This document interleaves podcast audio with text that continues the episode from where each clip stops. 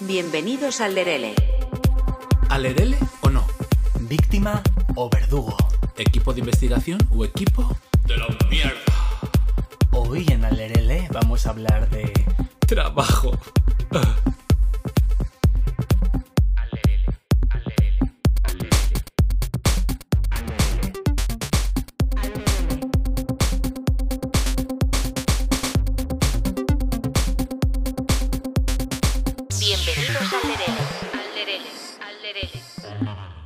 Una semana más en este maravilloso podcast que está protagonizado por Darko y por Mr. Danny Mellow. Siete semanas, eh. Cuidado. Madre mía, siete semanas. No, Seis. miento, seis y una con doblete. Sí, con doblete de hablamos de Drag Race.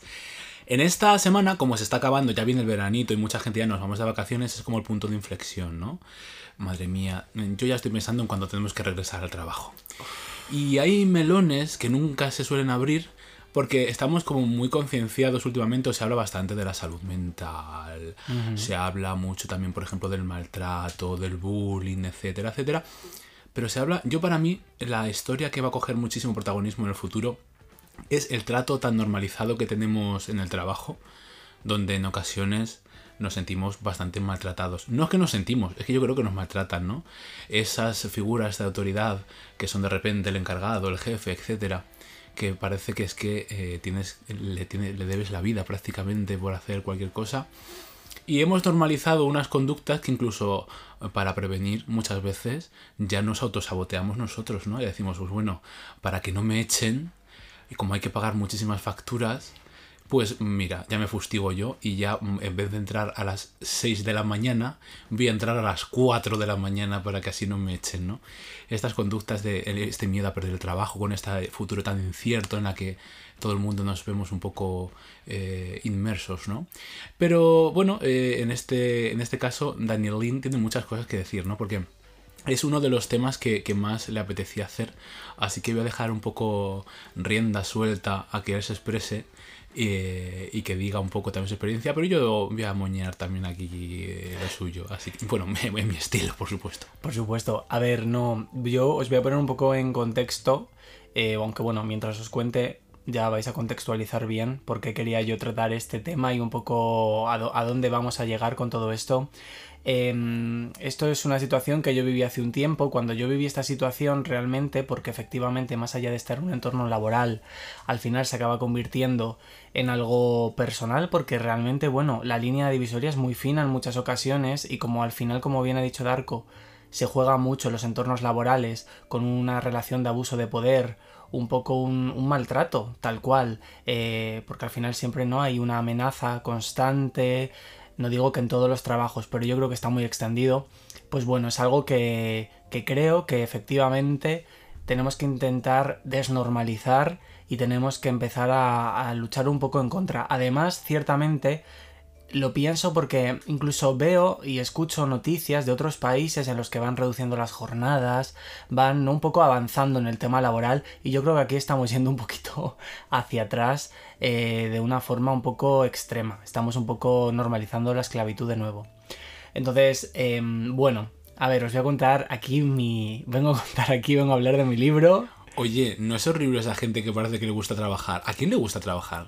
Mira, yo te voy a ser muy sincero. A, ¿A ti mí, a mí mi profesión, mi profesión me gusta. Estoy muy contento. Ahora, ¿me gusta trabajar? Por supuesto, cuando tengo un buen proyecto, un buen cliente que me trata bien, no vamos a ver que me tenga en palmita, sino que yo soy una persona. Y obviamente él me está contratando como profesional, pero yo detrás soy una persona y tiene que haber unos mínimos. Si a mí me tratan bien, sí, sí que me gusta Si trabajar. tú, si tú tuvieses eh, dinero suficiente para poder vivir tranquilamente, holgadamente el resto de tu vida, ¿seguirías trabajando? Sí, pero haciendo una criba efectivamente muy extrema, trabajando en cosas que de verdad yo viera que me interesan. A mí realmente se me hace bola todo. Desde madrugar. Es que el, el momento en el que te tienes que poner la alarma, para mí ya es antinatural, ¿no? Y, y yo, la verdad es que esta gente que he estado rato como criticando a la gente que es que... Pero vamos a ver, ¿cómo nos va a gustar trabajar? También te digo, a mí, yo estoy siempre ocupado, ¿eh? O sea, me gusta hacer cosas. Una cosa es trabajar, otra cosa es hacer cosas. Pero también es trabajar, ¿eh? Aunque, Sí. aunque a ti económicamente a lo mejor eso ahora mismo no te esté reportando beneficio, es un trabajo. Ya, pero es un trabajo para ti. Pero es trabajo, ¿eh? Cuando trabajas para ti, cuando- me- no me refiero a trabajar eh, para recibir dinero, sino me refiero a un trabajo de eh, inquietudes, a desarrollar las cosas que te apetecen desarrollar, de repente, invertir tiempo en según qué cosas. Para mí no, es, no, es un- no lo considero como trabajo, ¿no? Eh, sí que lo es, claro, porque estás siempre ocupado. Pero yo me refiero a mm, que todo depende absolutamente de que te vaya bien en ese trabajo, ¿no? Es decir, eh, si mi, mi- A mí estar cogido por los huevos no me gusta, ¿no? Entonces tener que levantarte porque si no hay repercusiones y porque si no a lo mejor no puedes comprarte según qué cosas y no puedes vivir más o menos acomodadamente, etcétera, etcétera, a mí eso ya me mosquea. Y no lo, has no lo han disfrazado de, de trabajo, pero para mí eso es trabajo. De todas maneras, es que en la vida te sueltan. Yo, y- y hacemos muchas referencias a Manuel Trasovares, esto es una frase también de Manuel Trasovares. Te sueltan en la vida, tu madre dice, ¡pum!, te suelta la vida. Y ya tú te las tienes que apañar. Sí. Y tienes que trabajar. Y tienes que vértelas con cretinos y con a- atención. Porque claro, las personas que llegan como a, a las- a las- a los sitios de poder, generalmente suelen ser personas muy civilinas. Suelen ser malas personas, ¿no? Suele, hay una diferencia muy grande para mí. Eh, las personas que, que, iba a decir que protegen, no, todo lo contrario, pero bueno, las personas que están arriba en el sistema, hay una diferencia muy grande entre las personas que lideran y las personas que mandan, que suele ser el jefe. Yo creo que generalmente hay muchos más jefes que líderes y eso es el, el problema. Al final, cuando tú estás trabajando para una empresa, una entidad que no es de tu propiedad, aunque no sea tuya, obviamente, gracias a ti y gracias a tu trabajo, ese proyecto está creciendo y eso es algo que la persona que lidera, en este caso, o la persona que manda, no debe de olvidar. El problema es que hay muchos trabajos que parece que eres, eh, eres tú el que te están un poco salvando la vida, ¿no? El que te están dando de comer día a día y por, por tanto, pues debes arrodillarte y debes, eh, pues lo que tú dices, ¿no? Entrar siete horas Sumisión. antes, etc, etc. E- Eso es lo que está muy estandarizado y realmente juegan mucho con que la mayor parte de la sociedad que trabaja, pues efectivamente es personas que, bueno, generalmente todos tenemos, eh, pues bueno, un- unas obligaciones, ¿no? Un, un alquiler, lo mínimo, unas facturas, quien no tiene familia, quien no tiene hijos, quien no tiene eh, una lista muy larga de cosas que al final, pues como bien es el sistema capitalista, necesitamos dinero. Pero bueno, eh, hay un precio. Lo que tú decías, por ejemplo, de que a ti se te hace un poco cuesta arriba, eso es lo que me pasó a mí. Eh, un poco mi, la historia que yo voy a contar empieza un poco por ahí. Yo estuve trabajando en un sitio eh, durante seis meses y en el momento en el que en el que esa empresa decidió que, que quería mm, renovarme, hacerme indefinido, yo dije que no, yo me fui. Y lo hice un poco por eso, porque yo soy una persona que, mm, que bueno, yo entiendo que cada uno tiene sus ritmos y demás, pero yo soy una persona que, bueno, soy bastante productivo. Y no a lo mejor todos los días de mi vida, pero hay días en los que a lo mejor en cuatro horas pues puedo hacer el trabajo que otra persona hace en nueve. Entonces en mi cabeza no cabe eh, por qué yo tengo que seguir cinco horas calentando el asiento. No tiene ningún sentido y además cuando a- en muchas ocasiones no había más trabajo. Entonces yo cogí y me piré. Entonces, bueno, me piré un poco con, con la, la idea de que efectivamente a mí me gusta mi trabajo, yo quiero seguir trabajando, pero creo que también hay que tener cierta independencia y no hay que depender de, de un trabajo y de una entidad que a lo mejor lo que te está haciendo es perder el tiempo. Tiempo que no vas a recuperar, porque aquí tenemos solamente una vida y eso es una realidad. Entonces, bueno, este fue el punto de inicio de la historia que yo vengo a contar. No sé si quieres que yo ya empiece a rajar. Raja, hija, raja. Yo voy a. Yo estoy aquí de comentarista. Esta historia, empie- esto es como las películas, imaginaros pantalla en negro, ¿no? Esto es una historia basada en hechos reales. Esta historia incluye manipulación, ilegalidades, Extorsiones. delitos, extorsión, maltrato. Esto, esta historia no va a herir sensibilidades tampoco, bueno, igual, igual sí. Pero bueno, esto lo que os voy a contar es, bueno, es- obviamente es mi realidad. La vida misma. Pero creerme que no hace falta maquillarla porque la realidad ya es bastante macarrónica y bastante... em, bueno, la realidad siempre supera la ficción. La cuestión es que, como os he contado, yo me fui de esta empresa y al tiempo esta empresa se volvió a poner en contacto conmigo porque, bueno, pues entiendo que porque mi trabajo era bueno y querían que volviera. Me pusieron sobre la mesa una oferta eh, económicamente bastante buena, teniendo en cuenta que además era una oferta por media jornada, pero con la condición de que yo debía de trabajar como autónomo, porque además ellos decían que por mi bien, pues para que yo, que esto es una realidad, ¿eh? para que yo pudiera trabajar en mi casa o trabajar donde yo quisiera, porque es verdad que yo me muevo mucho y, me, y viajo mucho, pues tenía que hacerme autónomo, ¿no? Yo aquí donde me veis soy una persona que a lo mejor pues puedo saber mucho en este caso de diseño pero yo, todo el tema legal, hacienda y demás, creo que como la verdad la mayoría de los españoles, hasta, hasta el rey, yo creo que no, no debe saber bien cómo funciona esto, pues, pues bueno, no sabía que no tiene mucho sentido lo que os voy a contar, porque claro, yo me hice autónomo, pero yo tenía que ir a la oficina X días para semana, yo tenía un horario fijo, yo tenía, bueno, pues cosas que son meras de un propio empleado de una empresa, porque al final son cosas que te están atando. Yo así estuve muchos años, porque yo soy una persona muy confiada eh, para bien y para mal. Este es, este es, un claro ejemplo de que para mal.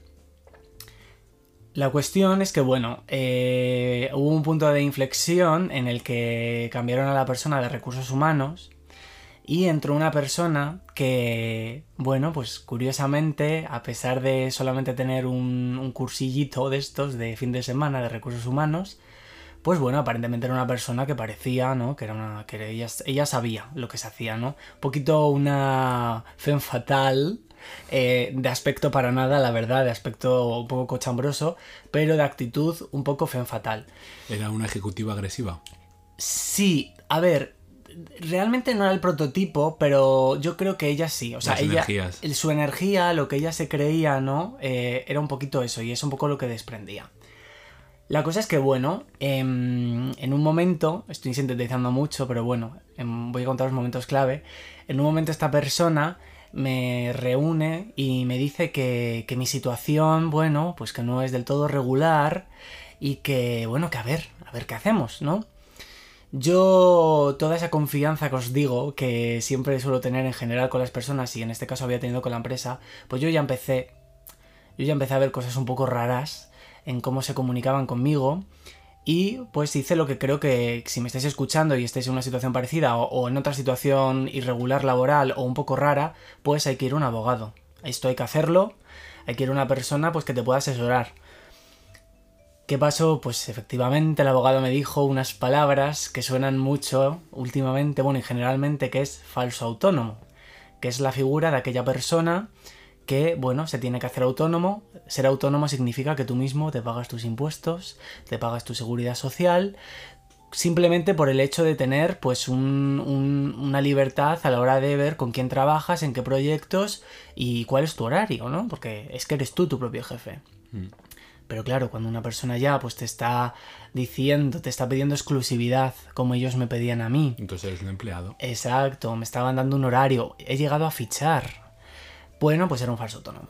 Yo ya con esta información fui a hablar con esta señora y le dije que bueno, que, yo ya sabía lo que estaba pasando aquí. Ella me vino a decir que claro, que era una cosa que teníamos que, que resolver ambas partes.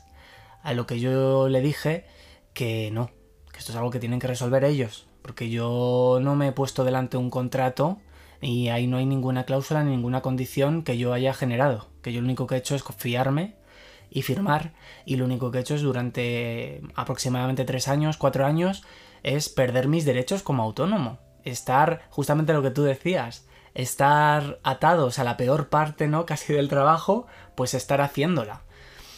Entonces, bueno, eh, hubo muchas reuniones, mucha cosa un poco turbia. Yo la verdad es que chicos, si estáis en esta situación, os recomiendo que recopiléis toda la información las conversaciones a veces si hay que grabarlas se graban. Screenshots. Hay que guardar todo. Sobre todo porque muchas veces estas personas se creen que están por encima del bien en el mal, se creen que están por encima tuya y en realidad es que no lo están. Porque van...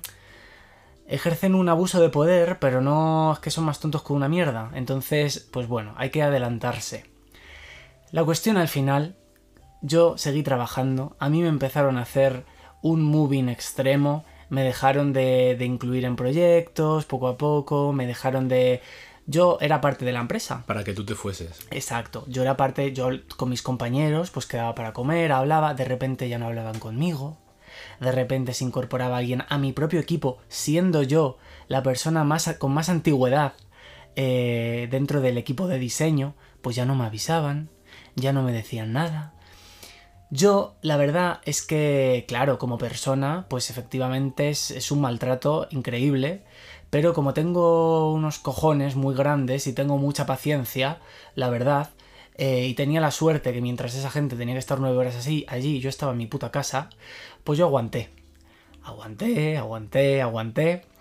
Y de repente, eh, bueno, tuve una reunión, de repente me citaron una reunión con la generala de la compañía. Con la capataza. Con la capataza, que era una mujer, bueno, un cuadro flamenco, eh, porque eran estas mujeres que pilotan de todo, pero no pilotan absolutamente de nada. Una madre vidilla. Y sí, exacto. Y visto está eh, la elegancia con la que se dirigió a mí todo este tema y lo bien que lo resolvió, que es lo que ahora os voy a contar.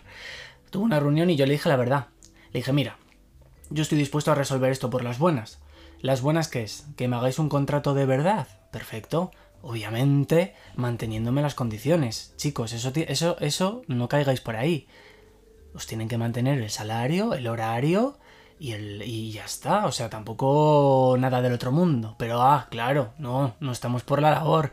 Es que entonces, claro, es que tu salario tal. Digo, mire señora, mi salario es el que usted me dijo en su día. Aquí yo no he hecho nada. Bueno, esto no cuajó.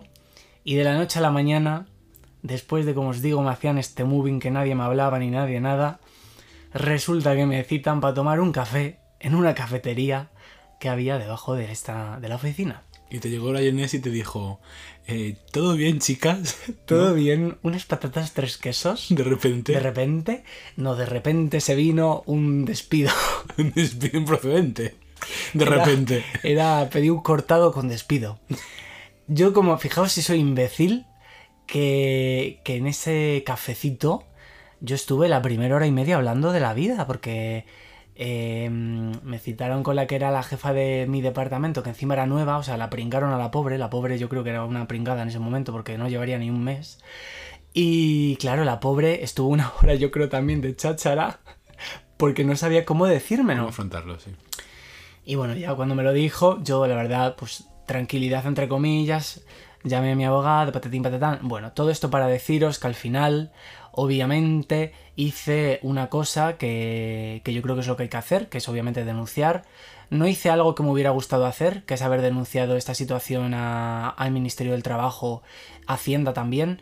Eh, ahora mismo me, no me arrepiento porque, mira, la vida estoy, estoy muy bien, pero creo que es lo que hay que hacer y si estáis en esta situación, de verdad, hacedlo.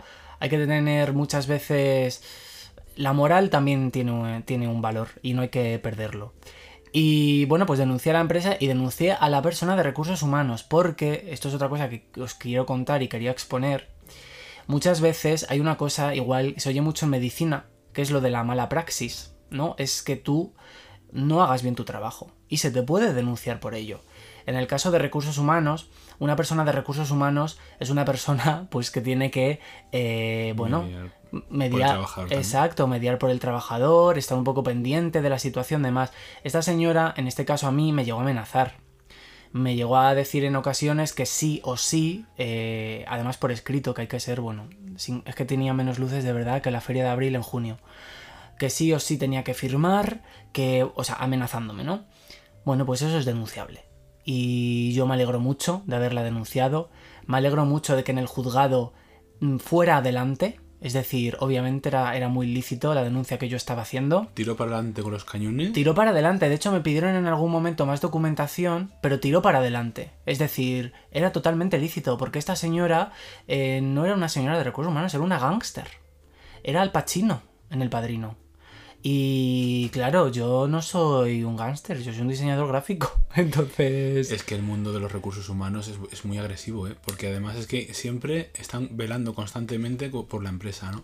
Y, te hacen la vida imposible, pues, pues eso, para facilitar un poco todo esto a la empresa. Que, los que, que sea el trabajo el que se vaya, ¿no? Entonces los ponen bajo muchísima presión. Esto es muy habitual, ¿eh? Esto es muy habitual y además muchas veces hacen participe pues a los encargados y a gente pues que, eh, es, un poco tu entorno y es quien a lo mejor eh, te manda a ti. Entonces ejercen una presión sobre ti para luego, pues eso, que te vayas tú y digas, mira, ya no aguanto más en esta situación. Y generalmente cuando no te van a renovar y tal y cual, pues hacen por todos los medios por despedirte. No por despedirte, sino para que te vayas tú, para no despedirte y ahorrarse así cuatro duros que... Sí, sí, sí, sí, totalmente. A mí lo que me parece más peligroso de esto es como cosas que yo luego he ido asumiendo. Lo primero, que es algo que pasaba aquí y que creo que pasa en muchos sitios, es que la empresa no se fíe de sus trabajadores.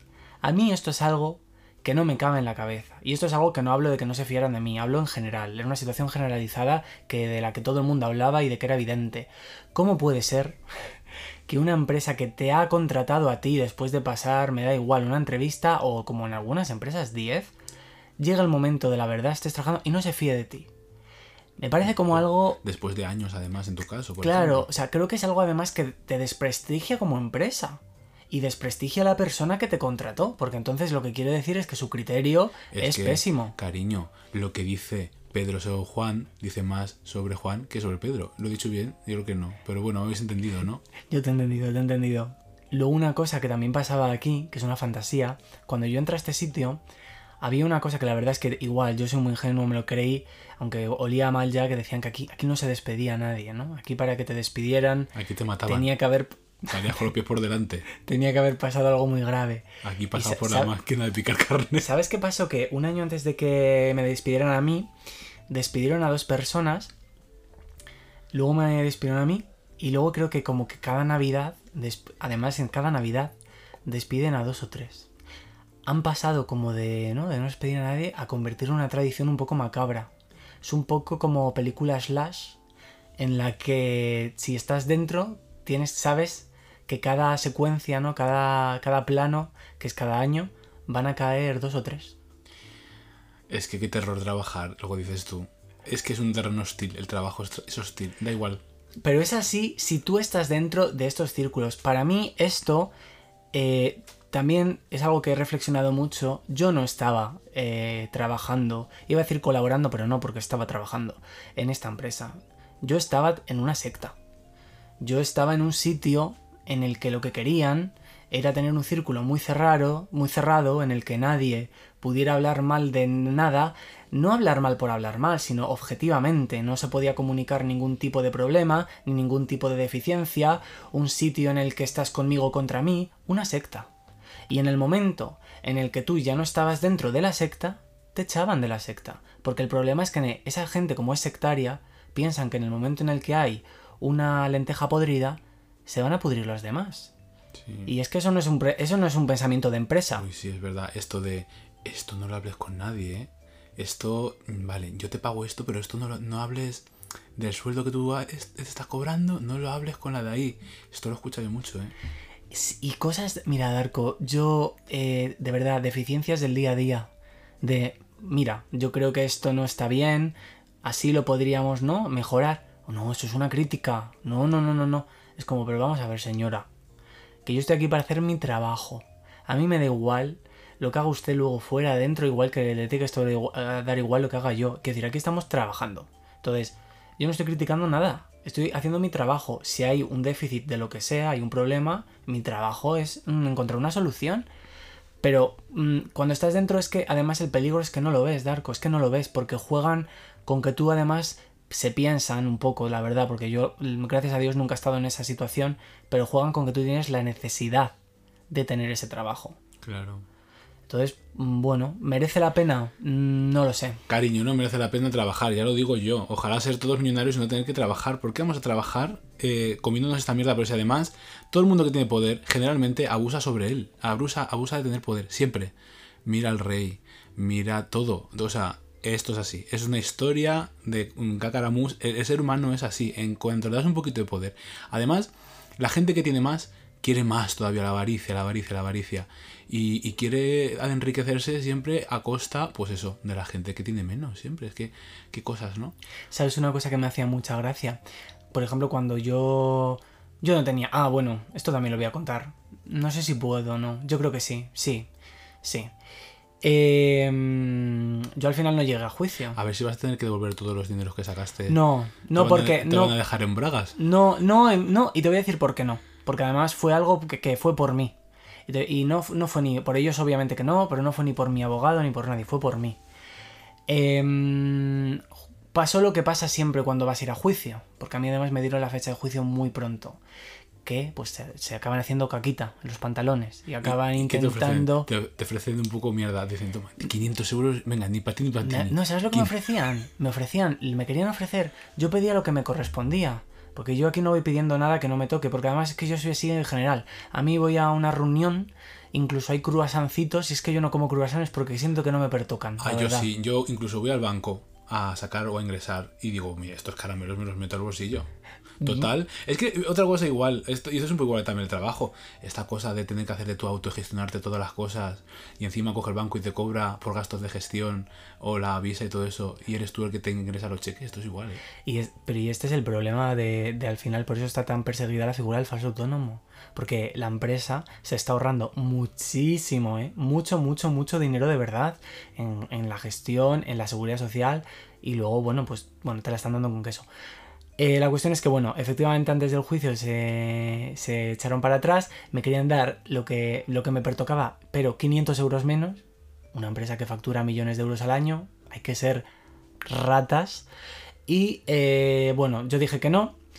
Y al final, bueno, pues claro, no, obviamente, oh, bueno, sí, vamos a ceder porque eres muy malo y nos estás presionando y, oh, qué malo eres. Pero qué, qué casualidad, ¿no? Que ceden. La cuestión es que, que me hicieron firmar un contrato, obviamente, de que no íbamos a ir a juicio y querían eh, eh, que no hablara de esto, que no pudiera hablar, pero cuidado, ¿eh? No que no pudiera, obviamente, denunciar que tiene todo el sentido del mundo, que no vaya a la UGT, que no. No, no, que no pudiera hablar con mi entorno. Digo, pero tú, tú, vamos a ver, ¿en qué momento te crees que eres tú, cariño? Que eres dueña de mi vida, de mis actos, de mi propia historia. Pero ¿a dónde estamos llegando? O sea, esta relación de abuso de poder que llevas un cartel de tóxica tatuado entre ceja y ceja, ¿cuándo te vas a dar cuenta, cariño, de que esto no está bien? Pues eso, por ejemplo, mi abogado se dio cuenta, lo tuve que decir yo, que no, que yo me iba a ceñir a la ley de protección de datos, que es lo que estoy haciendo hoy aquí, por si cabe alguna duda. Y bueno, y por eso ahora mismo lo estoy contando, porque manda huevos, que es mi vida. A ver, ahora a dónde, a dónde vamos a llegar. Es que es como... eh, llega un momento que es que es el problema que lo que decías tú un poco de recursos humanos que juegan un poco con la presión y toda esta mierda, ya no es que sea un juego y sean conscientes, es que se lo creen. Se creen realmente que, cojones, que te pueden manipular. Está muy normalizado. El maltrato en el trabajo está terriblemente normalizado. El hablarte mal, el, fustigarte, o sea, está muy, muy, muy normalizado. Y estos temas en el futuro se van a penar muchísimo, yo creo, espero, porque si no, estos realmente son derechos que se tienen que empezar a mover ya, porque esto no puede ser. Pero es que yo creo que estamos en pañales, ¿eh? O sea, no te, es que yo creo que herramientas para el trabajador estamos engañados, no tenemos, tenemos cero patatero. Es muy difícil, Darko. A ver, entiende que yo, por ejemplo, en, ese, en aquel momento que todo esto me pasó, yo tenía más clientes. Entonces, bueno, claro que no es lo mismo, ¿no? Eh, es una pérdida de, de un cliente. Pero aún así yo creo que hay que tirar para adelante, cojones, a este tipo de gente, este tipo de, de instituciones que, está, que son piramidales, pero con una base de, de- de pura mierda, hay que tirarlas abajo. Mira, por ejemplo, la huelga hasta de camioneros, Que eh, era en plan para quitarse a, los, a las subcontratas, ¿no? Que al final se enriquecen a costa de, de pagarle, vamos, el trabajo al final de los camioneros. Le quitan el dinero a los camioneros, que son los que hacen el trabajo. Las subcontratas que lo único que hacen es em, gestionar un poco las personas, ¿no? Es que esto está, yo no sé. Ahora han arreglado el tema de los becarios también. Bueno, Bueno, yo he visto también... Es que yo he visto tantas cosas. Pero el abuso con- de poder no se, no se está suficiente. Mira, por ejemplo, a Samantha Hudson, cómo la echaron por subir un story est- estúpido de, de la cafetería esta. Hmm. Sí. Cómo la echaron de repente, ¿no? Cómo se ha hecho todo el mundo encima. Fíjate qué tontería, ¿no? Es absurdo, es que al final, ¿sabes? Eh, El problema es que lo que no se dan cuenta estas empresas es que eh, ese tipo de actos dice mucho de ellas mismas. Porque al final el intentar tener siempre una apariencia eh, eh, que además es que, la- es que lo dice la palabra, estás intentando tenerla porque es que no la tienes. Entonces cuando ya además tienes como esa, esa actitud y ese intentar encubrir y que parezca que todo es maravilloso y luego en realidad ni siquiera quieres escuchar a tus empleados, es que se te, es que se viene abajo el chiringuito. Horrible. O el tema de los, mira, a mí me achaca mucho el tema que si de los tatuajes, de los piercing o amigos cuando me dicen es que no facilitan nada, por ejemplo, hay personas que tienen un trabajo como de paso, están estudiando, tienen un trabajo de paso, no facilitan para nada, por ejemplo, el hecho de ir a audiciones o de repente si tienes cualquier cosa, no lo facilitan para nada. Parece que, la, que no quieren verte salir de, de, de la, de la vecindad. Es que no quieren verte salir de la pobreza, hija mía. Qué pesadas son, qué envidiosas. Hay empresas además que, por ejemplo, solamente contratan justamente a personas eh, un poco temporales, un poco en contratos de media jornada y demás. Yo creo que por, eh, por eso mismo, porque al final no les interesa tener a nadie... más solvente y, y a esos los son más manejables, pero claro, con 400 euros que te pagan, ¿qué tienes? Pues se te encoge por los huevos. Dicen, uy, este por 400 euros me hace de todo. Ahora te digo una cosa, y te- vamos, os lo digo a todos. Yo hablo desde mi, mi circunstancia, eh, que bueno, la verdad, o sea, no, no soy Paris Hilton, pero tengo una vida acomodada, gracias a Dios. Pero aún así, yo creo que muchas veces ni por mil, ni dos mil, ni seis mil. Quiero decirte que hay que tener un poco de intentar tener integridad y al igual que está muy visibilizado, gracias a Dios, eh, las relaciones de pareja abusivas, tóxicas y demás, pues en el trabajo ocurre exactamente lo mismo, porque Sí. es una relación exactamente igual. Sí, sí. Eh, entonces, pues es que chicos, es que además el trabajo generalmente ocupa mucha parte de nuestro día. No, de nuestra vida, Y cariño. bueno, y de nuestra vida. Qué o sea, ganas tengo de jubilarme, de verdad. a mí es que ya, claro, me, me está- me dices ahora mismo ya esto de la vida y ahora ya a mí también se me, me está dando un poco el bajón. ¿Cuánto tiempo le dedicamos al trabajo para cuatro mierdas? Es que no, es que aunque te paguen 10.000 euros, no está esto. No, no, no. Eh, vamos a echar euromillón a ver si nos toca de verdad, porque esto es una hartura. Yo ya paso de trabajar, paso de todo, de madrugar. Me acabas de bajar la. vamos, a ver con qué coño voy yo el lunes a trabajar. Pero yo, yo creo, o sea, creo de verdad, a ver, creo que el, para que el sistema funcione está claro que, bueno, pues quizá no todo el mundo puede tener su trabajo ideal. Esto es piramidal. Sí, a ver, también creo sinceramente que bueno, que no todo el mundo tiene a lo mejor unas inquietudes tan direccionales hacia un punto o de una manera tan No, fuerte. Pero Dani, esto lo hemos hablado tú y yo. Muy bien. No tienes inquietudes. Pero yo, ¿por qué no me puedo plantar una casa en medio del campo si me apetece? ¿De quién es el terreno? ¿Por qué no me puedo ir yo a vivir en medio del campo si me apetece? Bueno, ¿Por qué tengo que vivir yo en Malasaña en un piso de 900 euros, 20 metros cuadrados, No, a trabajando de teleoperadora, ganando 700? Tú puedes vivir en el campo si quieres. El problema es que el campo, el, el suelo del campo, el suelo campestre, pues entra también dentro de, está dentro de este sistema capitalista que No, tenemos. no, esto hay que hacer revueltas, ¿eh? Mm, Bueno, sí, probablemente. ¿Sabes cuál es el problema? Mira, el problema es que eh, el sistema laboral. mm, ahora mismo yo tengo muy en boca que estamos. Bueno, tenemos en boca la palabra capitalista, el dinero patatín.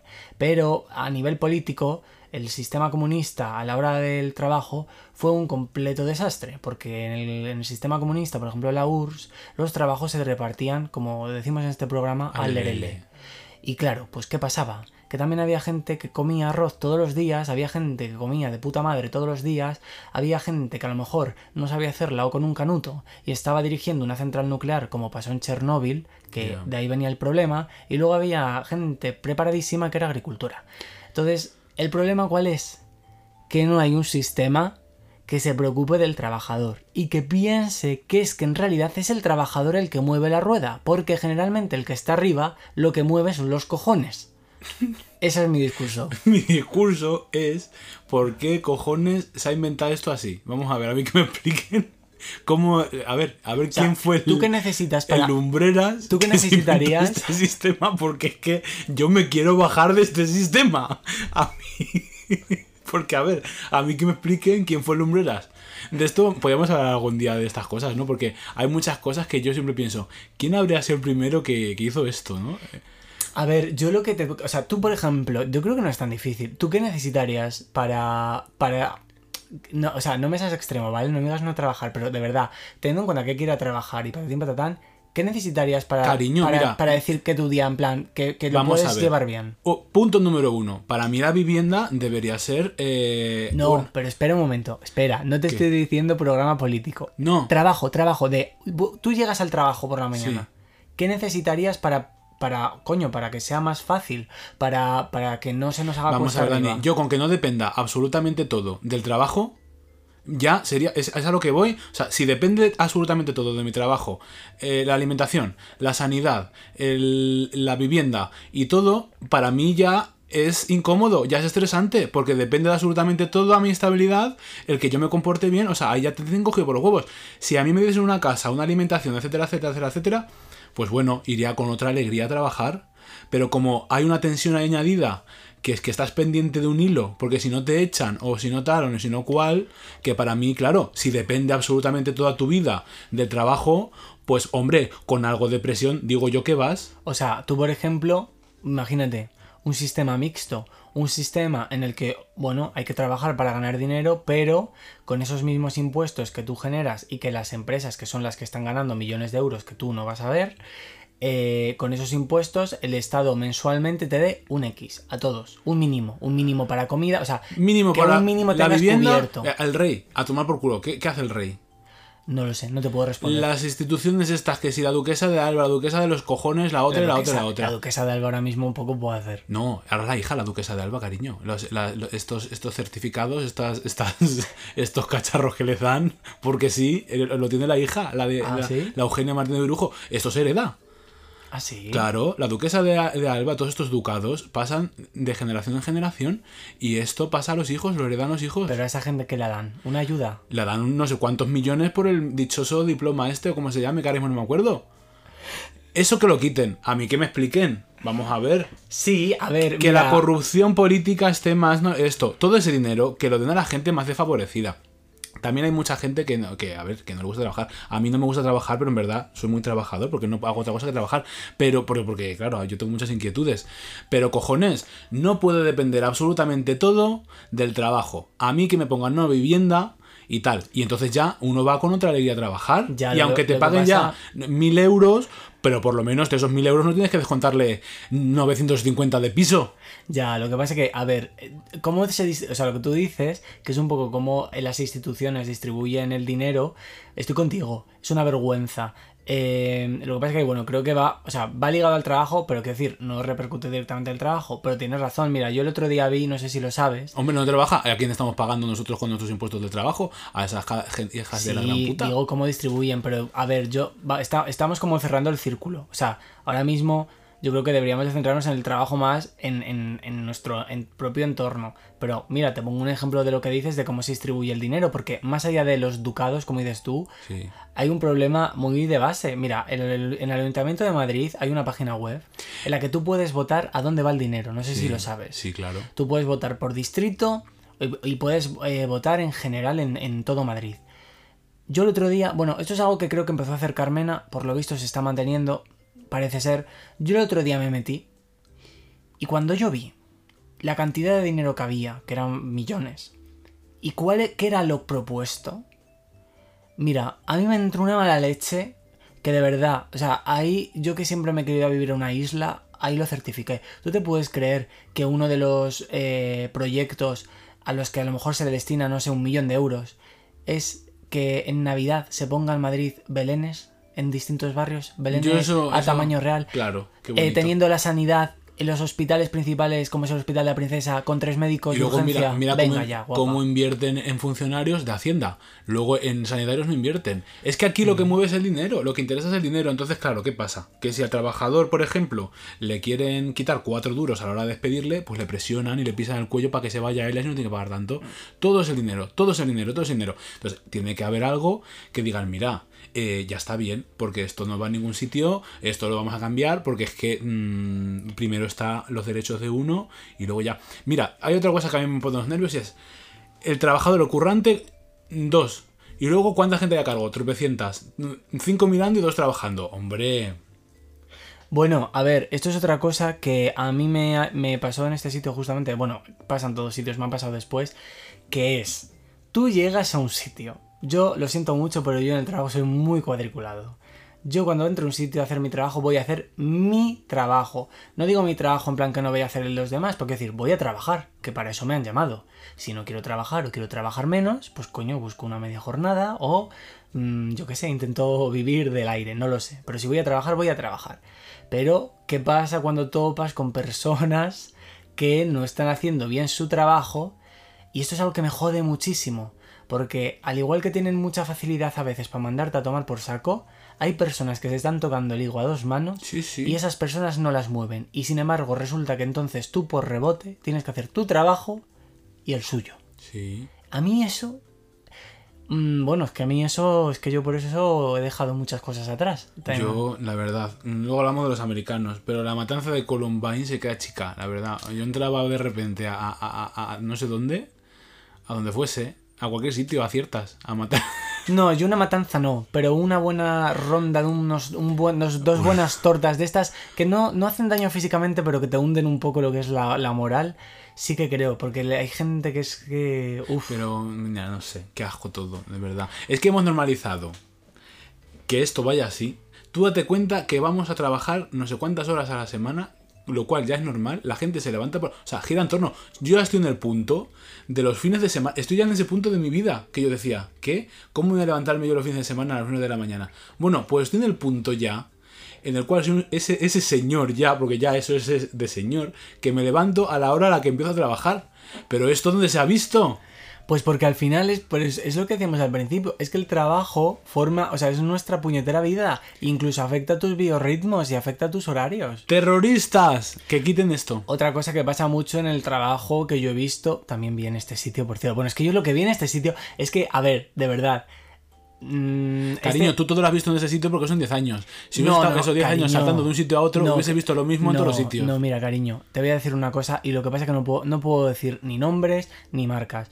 Yo no fueron 10, fueron 5 años. Y en esos 5 años, yo a la, pa- a la- a- en paralelo, porque para eso era autónomo, he trabajado con mucha gente. Y he trabajado con la, la frutería Manoli y también he trabajado con marcas y cosas que todos conocemos a nivel nacional y a nivel mundial. Y te puedo decir que claro que sí, en todas las casas cuecen habas. Pero lo que yo vi en ese sitio, cómo trataban a la gente y las cosas que pasaban ahí, yo no las he visto en ningún otro sitio. Mira, la semana pasada hablábamos de las drags.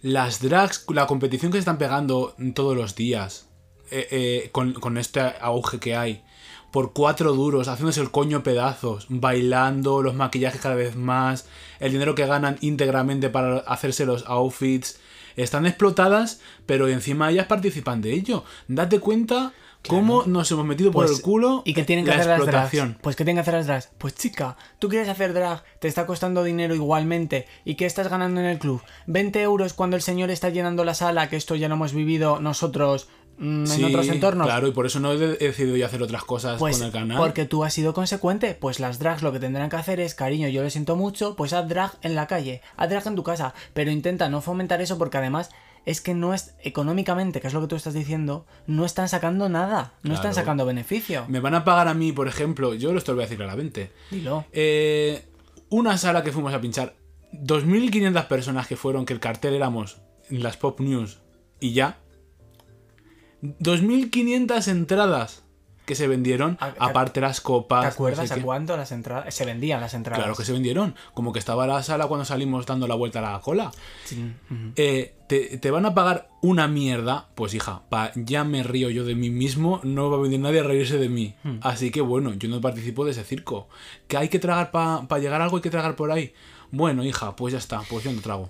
Mira, yo creo que ahora mismo a mí hay algo que me consuela y lo digo yo como diseñador gráfico, pero bueno, es algo que por ejemplo creo que voy a hablar en, en un ambiente que todos conocemos, por ejemplo la, indu- la industria musical, ¿no?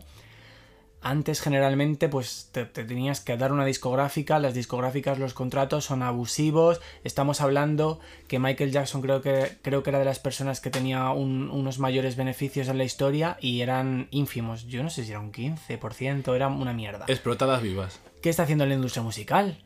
Haciéndose sellos propios. Se están independizando, la gente se está yendo. Están teniendo una autonomía muchos artistas, que al final es lo- un poco lo que os estoy diciendo yo, el hacerse autónomo. Pues bueno, pues a lo mejor yo entiendo que no en todos los trabajos se puede hacer. A lo mejor, pues si tú trabajas eh, en algo municipal y tal, pues no, no te puedes hacer policía municipal autónomo. Ya sacarán algo, hija, sí, ya te digo yo. Ya sacarán algo para tenerte igual de manipulado o se inventarán Sí, cualquier hombre, cosa. a ver, aquí está mi caso que al final hay empresas que te dan gato por liebre y caes. De hecho, hay una cosa muy peligrosa que ha pasado ahora. Ahora mismo el gobierno ha hecho lo de quitar un poco los contratos temporales y que sean indefinidos y tal. Claro, esto está maravilloso, la intencionalidad como siempre buenísima, pero bueno, echa la ley, echa la trampa, y cuando tú tienes empresarios que no son empresarios, son gangsters, pues al final, que no puedo tener contratos temporales y tienen que ser indefinidos, no pasa nada, falsos autónomos. Y esto está pasando, y yo conozco a gente que le está pasando. Entonces, mm, pues bueno, habrá que revisar también esto, ¿no? Digo yo. Bueno, em, yo lo único que quiero ahora mismo es fundirme todo mi sueldo, sinceramente, que para algo lo gano. Vamos a pasar ya a una sección maravillosa que vamos a ir porque yo ya estoy ahora mismo con mis niveles de... ¿Qué? ¿Cuál es la hormona de la felicidad? Las. No, la. Yo estoy ahora con la hormona de la mala hostia y de la frustración más absoluta por no poder cambiar el mundo. No, yo creo, mira, creo de verdad, tú, tú dices una cosa, esto lo he aprendido de ti, además, pero lo voy a decir yo. Dime, dime. Esto es propia- voy a citar, dar abro comillas, que al final el, el- el poder que tenemos de cambiar en realidad el Es mundo es cambiar nosotros y Sí. nuestro entorno más cercano, si no se puede hacer más. Claro. Entonces, a ver, no podemos cambiar que las empresas eh, en general mm, maltraten al trabajador. Pero bueno, a lo mejor nosotros sí podemos mandar a tomar por culo a alguien, Sí. una denuncia por aquí, Otra una cosita, dejar en evidencia, súper importante, de verdad. Eh, que no va a pasar nada, chicos. Que la historia, si vosotros lo habéis vivido, es vuestra, os pertenece. Hay que dejar en evidencia a estas instituciones, personas, etcétera. Pero ¿de qué sirve, por ejemplo, que una drag no, no actúe por dinero y, y en cambio luego llega otra y, y- y solamente... mm, eh, Claro, fíjate bueno, tú, eh, fíjate sí, tú, ¿eh? eh, eh, Solamente le cuesta una mamada estar ahí. Sí, bueno, y, por su- y, repente. y- y vamos a ver, y yo en este sitio, mientras yo me enfrenté a la, a la señora esta ejecutiva agresiva, la puse en su sitio y obviamente esto me costó un despido, eh, pues luego había gente que le estaba lamiendo los, chapa- los zapatitos. Eso es una batalla que tenemos perdida porque esto no se... o Mm. Bueno, sea, aunque, aunque no. tengamos... Mira, no. En el momento en el que depende todo, no, no somos tan valientes. Porque en el momento en el que depende absolutamente todo, esto es algo que tendremos que ir cambiando, claro. Porque en el momento en el que depende absolutamente toda tu existencia, que es el dinero, al final el dinero es... La culpa lo tiene todo el dinero, ¿eh? Sí. Eh, al final, todo depende absolutamente del trabajo. Es muy difícil, evidentemente, que no te manipulen, porque todo está ahí metido. Y entonces tienes que tragar con ruedas de molino, con lo que te apretar al culo y tirar para adelante, sea lo que sea. Entonces, eh, yo para mí, esto sí que es difícil de cambiar, sinceramente te lo digo. Eso es una esclavitud. Yo creo que es difícil porque es la base del sistema real, pero creo, y a lo mejor, o sea, esto es un mensaje que yo quiero enviar a todo el mundo, pero entiendo que no todo el mundo tiene eh, está en el mismo entorno laboral, las mismas condiciones, pero sí que se puede, joder, yo lo he hecho. Va- sí, muy bien, lo has hecho. Pero claro, no todo el mundo. Tú tienes, tú tienes ciertos recursos, pero hay mucha gente que depende de. No, ah, a ver, mira, Darko, te voy a decir muy sincero. O sea, vamos a ver, a mí todo esto, como a cualquier persona, me pilló de nuevas. factura, sí. A mí me han engañado como han engañado a todo el mundo. Y yo he tenido, como puede hacer cualquiera, pues que buscarse un abogado y que y, y- y- Voy a y comer arroz unos meses, pero hay que hacerlo. Voy a disociar. Querido telespectador que me está viendo del año 3500, te mandamos un mensaje desde el pasado. Espero que esto vaya mucho mejor. Yo ya estoy muerta, enterrada. A lo mejor estoy reencarnada y me estoy escuchando a mí mismo. Y no lo sé. Un saludo y espero que todo vaya estupendamente. Ahora vamos a dar paso a la Isa Bonita. No, la Isa Vomita, que es una sección maravillosa y que hemos vuelto a producir un hit maravilloso que va a dar paso a esta nueva sección que vais a descubrir ahora. Que entre la cabecera. ¿Cómo puede ser verdad? La Isa vomita. Bueno chicos, pues después de este programa tan intenso, porque entre que a mí me toca la patata y, y Darko el pobre lo tengo desmotivado total, Eh, vamos a ver, Dani, la semana que viene tenemos que hablar de un tema que nos dé- me dé alegría de vivir. Bueno, a ver, nuestro anterior podcast, que no lo haya escuchado, es una review de Drag Race muy divertidísima Sí. y, y que, bueno, a ver, también vamos Eh, compensando. hija, domingo, las 7 casi de la tarde. Mañana tengo que ir a trabajar. ¿Con qué ganas voy yo ahora? Bueno, a ver si la miseria, la miseria que nos cuenta nuestra querida amiga Isa, Isa, eh, bueno, me hace salir un poco de esta miseria tan absoluta en la que me encuentro inmerso. bueno, vamos a escuchar a Isa y vamos a, a comentar qué nos cuenta.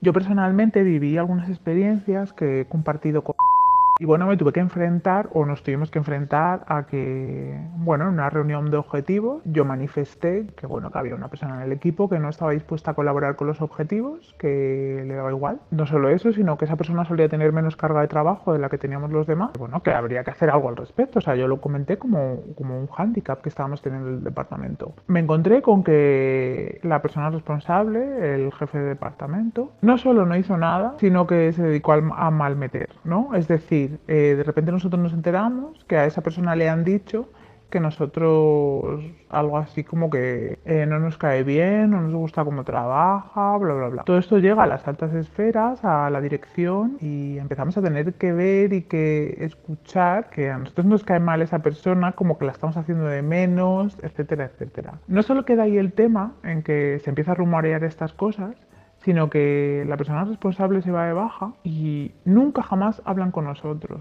Llegó el punto en el que yo incluso me fui de la empresa y conmigo nunca hablaron este tema. Entonces, eh, pues estos son cosas, comportamientos que creo que al final hacen que el, el entorno laboral sea bastante tóxico, porque creo que como personas responsables o incluso la dirección, si hubiese llegado a sus oídos o bueno, llegó a sus oídos, joder, haz algo para que esa comunicación no sea solo una dirección ten esa conversación, haz algo porque el ambiente sea favorable y no un ambiente tóxico como, como terminó siendo en esta empresa. ¿no? Yo llegó el punto en el que decidí bajarme del barco porque el ambiente me estaba superando. La gente que se quedó dentro, o sea, yo siempre digo que me bajé del barco a tiempo porque mucha de la gente con la que compartí departamento han sido obligados a abandonar o les han echado o cosas así y todo después de hacer una luz de gas importante. Espero que nadie tenga que trabajar en estos ambientes tóxicos, pero desgraciadamente es bastante común en muchas, en muchas empresas. Me cago en todos tus muertos. ¿Quién Yo- fue esa? Yo sí, yo me, me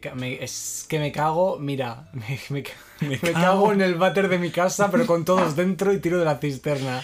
Bueno, la- a ver. eh, Qué sorpresa, ¿no? Esta historia, que, que no hemos hablado de esto ni nada. No, esto es completamente novedoso. A ver, el hacer un poco de gaslighting hacia eh, eh, cosas que nos cuentan los trabajadores y tal, hija mía, cada vez al final es, es- es más habitual. Y es verdad, y yo creo que hay gente que le encanta vivir en el caos y disfruta de él. Pero, claro, desde la estabilidad. Porque claro, la persona que te tiene cogida por los huevos disfruta de tenerte cogida por los huevos. Pero eso, es- eso no se llama psicopatía. Claro, pero es que, vamos a ver, la, la psicopatía, justamente, eh, con, est- con estos patrones que tienen los psicópatas, son precisamente los idóneos para llegar a puestos de poder. Entonces, efectivamente, todos los puestos de poder, generalmente, o sea, todos los psicópatas están en puestos de poder. O sea, me estás diciendo que yo fui al juzgado y a lo mejor lo que tenía que haber ido es a la López Ibor a ingresar a esta persona. No porque los psicópatas realmente no, eh, o sea, no pueden mejorar. Ah, Es- ¿no? no, eh, los psicópatas se mueren así. Wow. O sea, los psicópatas es, es, un, es una cosa que tienen de, cabe, o sea, de cabeza ya, de nacimiento, y eso no se trata. ¿Y un psicópata eh, puedes llegar a un momento de inflexión en el que sea consciente que es un psicópata? No, no, no, vamos a ver. eh, a lo mejor no se dan cuenta, pero son, se dan cuenta de que están disfrutando con el daño ajeno. Claro, pero quiero decir, si tú les dices que es un psicópata, ¿pueden llegar a aceptarlo o es muy difícil? Pues no- mm, supongo que habrá un poco de todo, ¿no? Yo creo que hay gente que sabe que tiene eso, eso, y que disfruta. De hecho, hay entrevistas con psicópatas que reconocen ser psicópatas. Wow. Dicen, sí, lo reconozco y disfruto haciendo bien. Pero claro, eh, yo creo que depende de la, la cualidad que tiene de, la- de según qué personas de hacer introspección consigo misma. O sea que, bueno, pues chicos, esto entonces parece que no va a mejorar porque... Al final yo creo que todos los por eso, muchas veces los políticos, patatín, patatán, hay cosas que no se entienden, claro. Eh, no se entienden porque son psicópatas y los psicópatas no es no pueden ir a ninguna clínica porque los psicópatas no mejoran. Es una cualidad que tienen de empatía, de incapaces de empatizar con una persona e incluso disfrutan jodiéndole la vida al de enfrente. Y eso les segrega, es lo único que le hace sentir emociones. Entonces al final se dedican a, eso, porque es lo único que les llega. Ni las emociones, ni el amor, ni nada les llega, salvo eh, el hacer sentir mal a las personas, que es lo que le llena un poco de vida. ¿Sabes una cosa que... mm, de que la persona que dirigía este sitio maravilloso del que os he hablado no tenía nada de... Aparentemente yo creo que no tenía apenas vida personal, ni hobbies, ni nada, porque se pasaba todo el día allí y yo creo que eso también era un desencadenante de que, mm, claro, cuando, cuando tu vida es pobre, como un, pues eso, pobre, claro, te piensas que los demás no tienen que estar ha- haciendo exactamente lo mismo que tú. Es, es, es un poco lo mismo, ¿no? Es tener como muy poca empatía hacia el resto de trabajadores o el resto de, de personas. Y yo creo que eso era, fíjate, un problema muy grande. Yo, sinceramente, te lo digo, ya terminando. Me cago en toda la gente que abusa del poder, de- del poder que tienen, la verdad. Eso va a empezar. Pero a mí me gusta un poco la fantasía de ser una ejecutiva agresiva. Si llego a, a ser eh, jefa absoluta de todo, mm, yo quiero lucir un poco así también. Pues mira, yo te digo una cosa. No, eh, Pero de broma, de broma. No, no, no, no, no. Escucha, yo fui, yo me sentí ejecutiva agresiva. Yo el día que fui ahí, con mis grabaciones de voz, con un, una nota, un tocho así de, de papeles que me habían, de cosas que me habían intentado obligar a firmar y que yo taché todo en rojo y puse no, no, no, no. Aparte, no, no lo hice por la performance, porque es lo que hay, objetivamente lo que tenía que hacer, pero yo lo performaticé y yo tiré así las hojas y, y dije que no. Y me, se- me sentí la. ¿Cómo se llama esta? La del Diablo Viste de Prada, en la, en la editorial de Vogue. La verdad Y- que sí, no sé qué digo, porque yo también soy un poco ejecutiva agresiva, performo muy bien yo estas cosas. Sí, pero bueno, no os equivoquéis, hay una diferencia, si sois de los que performáis, adelante, porque la vida hay que teatralizarla.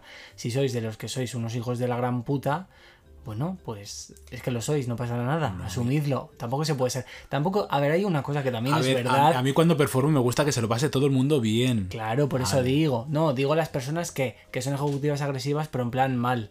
Que también es verdad que en este mundo tiene que haber de todo. Lo que pasa que creo que las personas que no somos un poco cabronas, lo que tenemos que hacer es dejar a esas personas solas. Y oye, igual todas Pero esas qué, personas... difícil, pero qué difícil es, por ejemplo, que un jefe acabe solo, porque claro, es el que lleva el cotarro. Entonces, ¿cómo va a estar solo? Mm, Pues yo creo, fíjate, que igual que existió en su día la revolución, y fue Agustina de Aragón y toda esta gente, y los, los del, del 2, del 2 de mayo y toda esta revolución, también puede pasar una empresa. ¿Por qué no? De hecho, mm, Va a pasar, que- vámonos. De hecho, de hecho no. De hecho, coge el machete. De hecho, vamos a ver, hay muchas personas, y de hecho, esta señora, vuelvo a hablar de ella, porque es que es, que es el ejemplo de todo.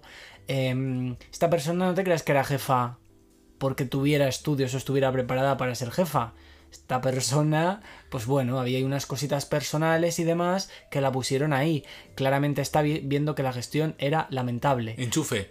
Eh, Voy muy en contra de los estudios, también te digo, ¿eh? Esto de... Mm, Mira, Darko, yo creo, no se trata de los estudios a nivel sabiduría, pero cuando tú tienes que dirigir a personas, cuando tú tienes que, que dirigir un equipo, tienes que liderarlo, tienes que tener una preparación. No todo el mundo está preparado para liderar un equipo y, casi peor eh, que las personas que no están preparadas son las personas como le pasaba a esta mujer, que encima además se creen, pues eso, que, pasas a ser parte de posesión de ella. Parece que tiene que eres la colección de huevecitos de Fabergé. La verdad que eso es, un tema muy interesante por sí mismo, ¿no? A mí no me gusta... pues Mira, hay personas que de repente deciden estudiar o, o de repente son recursos humanos por pura anécdota.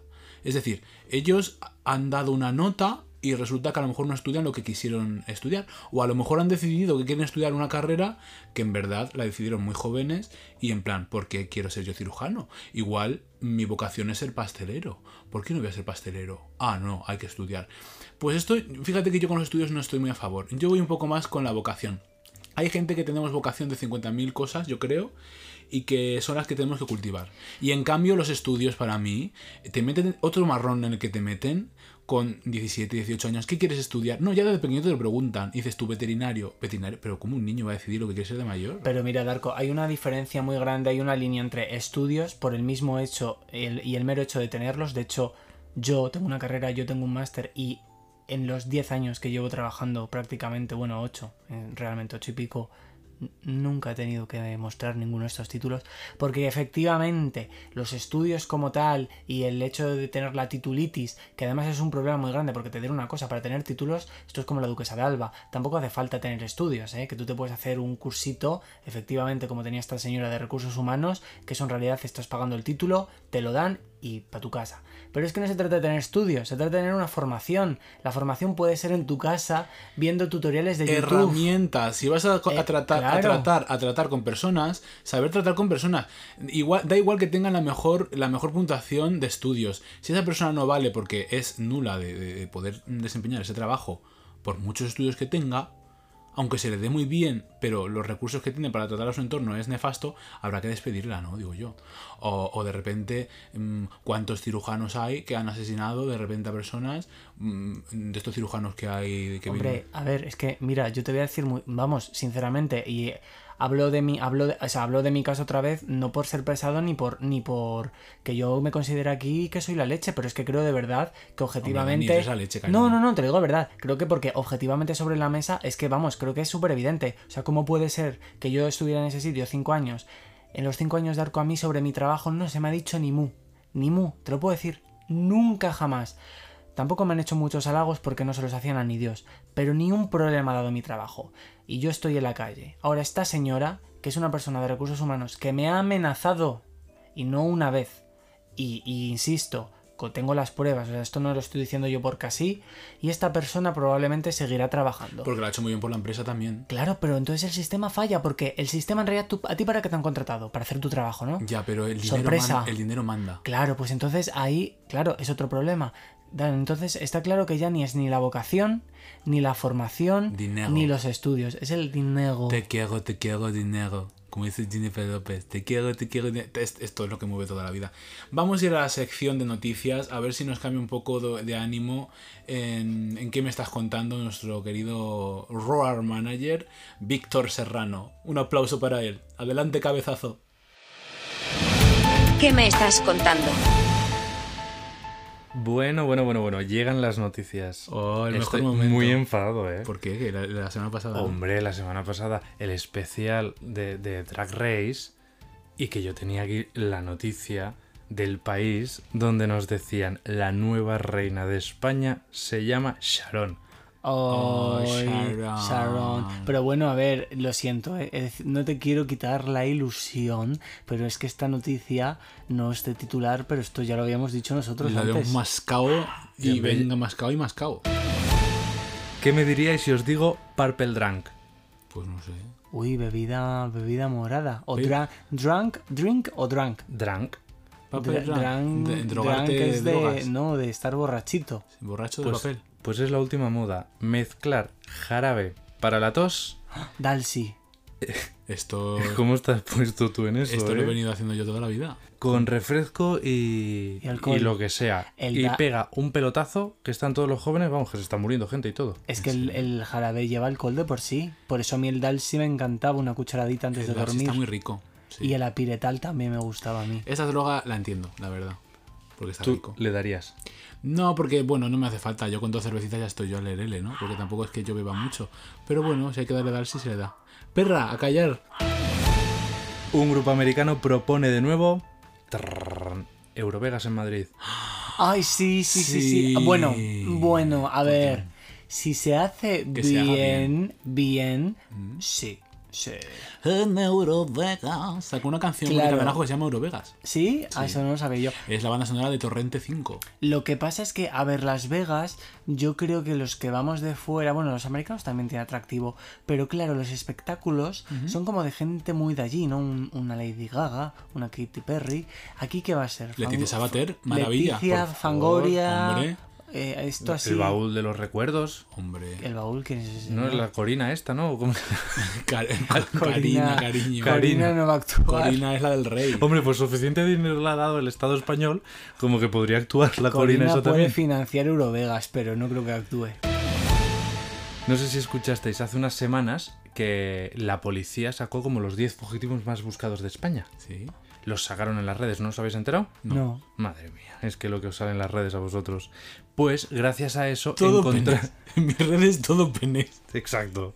Y luego te da miedo la boa de 50 centímetros en el coche. Ay. La voz de plumas.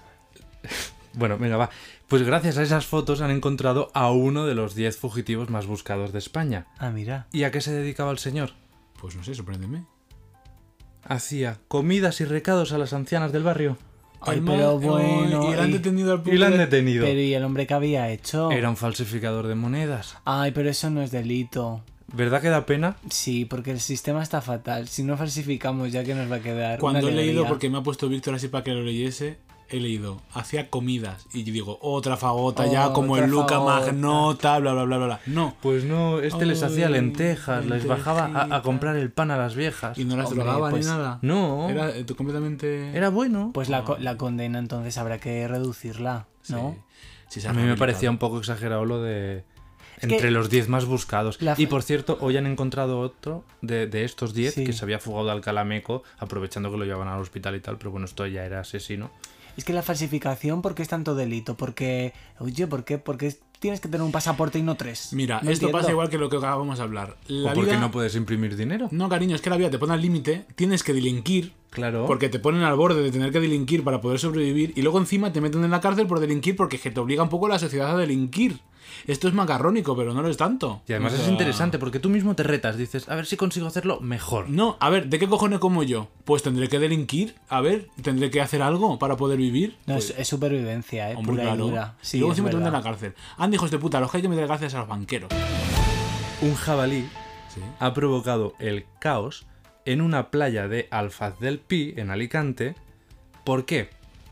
Porque ha salido del agua y se ha dedicado a morder a las señoras que estaban tomando el sol. Ha salido de dentro Ha del salido mar. de dentro del mar. Ay, Pero veis el cerdito valiente. ¿No será esto la película de Luca llevada a la, vida real? Eh, a ver si ha, ha mordido, ha mordido a una señora de 67 años y la ha dejado Y está- jodida. Pobrecita. ¿Está mala señora? No se sabe, no lo Pero sé, no que le ha mordido a la mujer la pierna. Pero imagínate que estás tú allí con las amigas paseando y te sale un jabalí del agua. Hombre, a Hija, ver. nosotros somos esclavizadas. Cuando Yo- nos jubilemos, entonces estaremos allí. ¿Por qué tienes que, que nada más que ha mordido a la señora de 60 años? Porque ya están todas jubiladas. Nosotras no vemos la playa hasta que no Nuestro- tengamos 65. Nuestro titular es no hay playa, no hay jabalí, Claro. no hay nada. Que digo yo, que están contrastadas estas noticias. Hombre, claro, por no supuesto. las sacas del mundo Tolai. Que no, hombre, no. Si yo sabes que tengo toda la semana para buscar noticias. Así me gusta. Bueno, Bueno, ¿hasta aquí llegan las noticias? Sí. Ay, muchas gracias, me has alegrado un poco porque estaba yo con una depresión ya con toda la parafernalia que me Tenía también que si el Justin Bieber está. ¿La habéis visto el vídeo? ¿Qué le ha pasado a no, ¿qué ha pasado? Que tiene la cara paralizada, ha tenido que cancelar los conciertos. Ay, pobre, pero... Y ha sacado un vídeo así, hablando así. Porque ¿Ves? tiene- Eso es el trabajo. Pero eso es del, sí, eso es del estrés, Sí, una sí. parálisis. Y ha sacado un vídeo, está en las redes, lo podéis buscar. ¿Ves? ¿Merece la pena Justin Bieber? Pues yo creo que no. Y además Justin Bieber que está forrado. A mí lo que me sorprende, por ejemplo, ¿qué le moverá a Madonna para seguir haciendo lo que hace? Hombre, yo creo que Madonna ahora mismo, la verdad, vive por la fantasía, como, como, como algo de, como tal. O sea, ¿Será. Madonna será una jubilada de estas que dicen, ya no me quiero jubilar porque lo único que sé hacer es trabajar. ¿Para qué me voy a jubilar? Yo creo que sí. Fíjate, yo creo que no, no creo que no tiene pinta ¿eh? de que esto vaya a parar Pues esta yo tengo rueda. una Mira, ganas mientras de no haga como mi madre y mande virus. Oh, por favor, Mari Carmen. Hombre, Madonna yo creo que manda gifs de estos de bendiciones y buenos días y cosas así a los grupos familiares. Bueno, pues hasta aquí la sección de noticias de nuestro querido Road Manager, que, que además está cumpliendo las funciones de manager muy bien. Veremos a ver si se vienen cositas. Yo, es verdad que ya hemos mandado a todo el mundo al pedrete, pero... Un momento, que entre la intro del pedrete. Se viene. Cabezazo. Esta semana, mandamos al pedrete a... Bueno, pues a ver, es que algo habrá que decir. No podemos dejar una sección vacía, Tú has ¿no? venido a hablar de tu libro, ¿no? No, a ver, yo ya he hablado de mi libro. eh, pero ahora en Alpedrete, efectivamente, puedo decir: si tú me estás escuchando, te sientes identificado, pues que te vayas a- al Pedrete, a ti y, y a todos los que van detrás tuyo. Y bueno, yo creo que generalmente esto es una crítica. Yo señalo porque a, a mi situación personal, pero esto es algo como. Es, un- es el sistema. Ay, venga, ya puesto voy a mandar el pedrete, venga. A ver, sorpréndeme. Hoy voy a mandar al pedrete a todas esas personas ejecutivas agresivas que tienen una empresa, que son medianas empresas o incluso pequeñas, y se piensan que son Amancio Ortega. Y por lo tanto les encanta votar al PP y se piensan que sus políticas les van a beneficiar. Cariño, amiga, date cuenta, amiga, que eres una curranta. Para mí, eh, el empresario que se levanta todas las mañanas todavía a trabajar no es un empresario. Por lo tanto, el PP no hace política para ti. Así que, vete al pedrete, tía. Me he venido arriba hacia el final luego ya, porque estaba muy deprimido y necesitaba catarsis. Sí, ha sido dos porritas que nos hemos tomado eh, y con una horchatita. Una chatita y me vine arriba. Y estamos perfectos. Bueno, chicos, este ha sido nuestro séptimo episodio. Estamos muy contentos de estar aquí, de haber llegado hasta aquí, de todos los que nos escucháis, los que nos dais vuestro feedback y, y queremos de verdad que esto vaya a más. Estamos deseando escuchar vuestros comentarios, leeros, escuchar vuestras notas de voz, que también nos las podéis enviar. Como hoy, por ejemplo, ha hecho nuestra querida amiga Elena Vomita, ¿no? ¿Era Elena Vomita? Isa, cariño. Isa, Isa Hemos Vomita. estrenado la sección. Isa Vomita. La- y a mí ya se me, se me cambian los nombres. Eh, La- nuestra querida amiga Isa ha vomitado, pues si queréis, pues podéis enviarnos vuestros mensajes por Instagram. eh, enviáis un audio por Instagram y nosotros lo ponemos como lo hemos puesto aquí. Y a lo mejor hasta nos podemos hacer hasta un Telegram y todo. O sea que vosotras eh, enviad peticiones y ya. Sí, tenéis que, bueno, seguid por favor nuestra cuenta de Instagram, al barra baja lerele. Es la cuenta que ahora mismo tenemos más activa. Os leemos, os escuchamos. Y también es donde, bueno, vamos informando un poquito de las cosas que vamos a ir a hacer, Sí. los próximos capítulos, Y, y a lo mejor vamos a poner a la venta merchandising, nos hacemos un, un calendario de repente erótico, que tengo muchas ganas yo de hacerme un calendario con, con Mr. Adimelo erótico. Bueno, yo participaré con mi edición gráfica y poco más. La verdad, no estoy... No estoy... O sea que el calendario va a ser yo y tú Va eres el fotógrafo. el calendario de Darko y cada mes con uno de sus ligues. creo, que va a tener... La verdad es que este año eh, eh, es que estoy muy perezoso, la verdad. Y ahora con este calor se me han quitado las ganas de todo, sinceramente. Eh, eh, antes tenía una reflexión y decía, es que muchas veces yo... eh, mm, como que digo, jolín, cuántas, que en verdad son- no son tantas, ¿no? Pero cuántas citas de Tinder he tenido. Y he llegado a la conclusión, el año pasado, no, o, sea, o antes, o no- no- bueno, eh, hubo un tiempo en el que dije, jolín, cuántas citas de Tinder tengo, porque luego el año pasado tuve pareja y estuve como en- solamente, y este año estoy como con la sin gana, así que, pero bueno, mm, reflexionando, al final dije, yo no voy a, a las citas de Tinder por conocer a nadie. Yo voy a las citas de Tinder y llegué a la conclusión de que era porque me gusta mucho ir a cenar a sitios. Y tenía delante a la persona y digo, pero si es que no me interesa lo más mínimo. Pero en cambio le prestaba muchísima atención al plato. Y, era, y descubrí que efectivamente yo tenía las citas de Tinder no por conocer a nadie, sino por ir a descubrir sitios nuevos para comer, que es mi verdadera pasión. Un foodie de vocación con todas las letras. Deberíamos, eh, debería hacerme un TikTok de estos para ir a probar sitios de comer, ¿no? Porque Yo creo que por un lado sí, por, perfectamente podrías hacer un, un TikTok, un Instagram culinario, porque además, aparte que te gusta comer, eh, es verdad que vas a muchos sitios y demás. Pero creo que realmente lo que tienes que empezar es a escribir tu libro. mi libro gordo de Que yo creo que esto que acabas de hacer puede ser perfecto para un- una introducción, porque refleja mucho cómo eres. Bueno, sí, la verdad, eso va en marcha. Bueno, eh, lindos, muchísimas gracias una semana más por acompañarnos en este maravilloso podcast. Espero que lo hayáis disfrutado como nosotros haciéndolo.